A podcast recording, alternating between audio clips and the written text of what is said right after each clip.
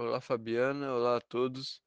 Hoje iremos fazer um rápido podcast a respeito do tema lugar de fala e nos baseamos no livro de mesmo nome da escritora e filósofa Jamila Ribeiro em suas opiniões e ideias. Somente mulheres podem abortar pautas femininas ou homens também podem? Somente pertencentes ao movimento LGBT podem falar é, sobre esse assunto?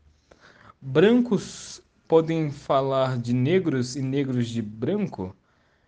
Em meio à, disseminação rápida e global desse assunto, essas dúvidas são cada vez mais recorrentes em nosso cotidiano.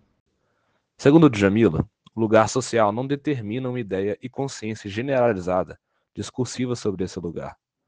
Porém, o lugar social no qual ocupamos nos faz vivenciar experiências distintas por meio de outras per perspectivas. Afinal, o que é esse lugar de fala citado no livro de Djamila? Lugar de fala basicamente se refere à posição. Entenda nesse caso posição como espaço e lugar.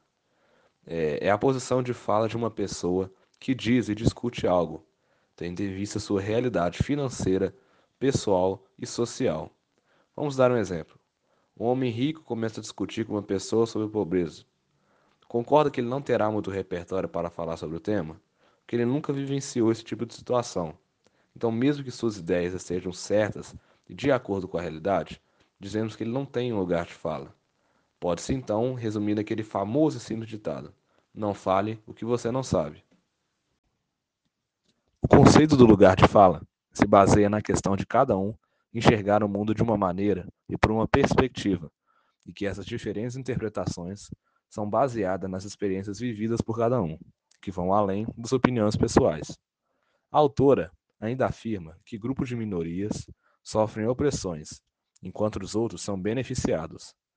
Tudo isso determina o lugar de fala e as per perspectivas diferentes.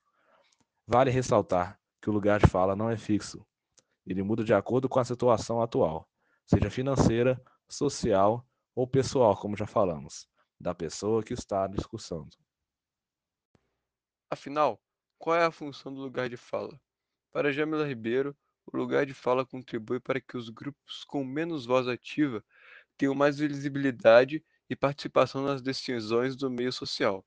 Segundo ela, uma hierarquia social pré-estabelecida faz com que produções intelectuais, saberes e vozes de grupos minoritários sejam tratados de modo inferior.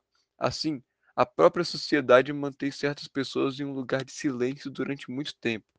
Quando nós tratamos no lugar de fala, não significa que quem não faz parte daquele grupo não pode expressar sua opinião. A ideia é abrir espaço para aprender, entender e respeitar o que aquele grupo está tentando dizer.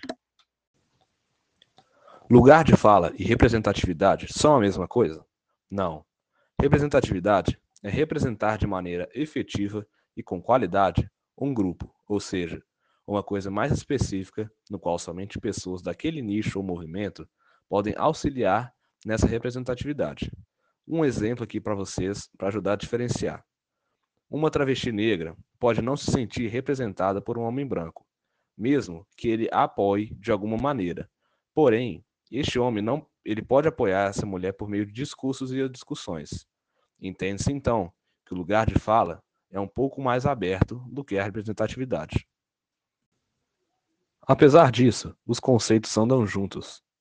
Afinal, a partir do momento que as camadas marginalizadas se sentem representadas em espaços sociais, coletivos e políticos, gera uma possibilidade a mais de serem ouvidas e exercerem o seu lugar de fala. Agora que entendemos o conceito de lugar de fala, podemos compreender como é importante que os movimentos sociais tenham suas lutas reconhecidas e legitimadas.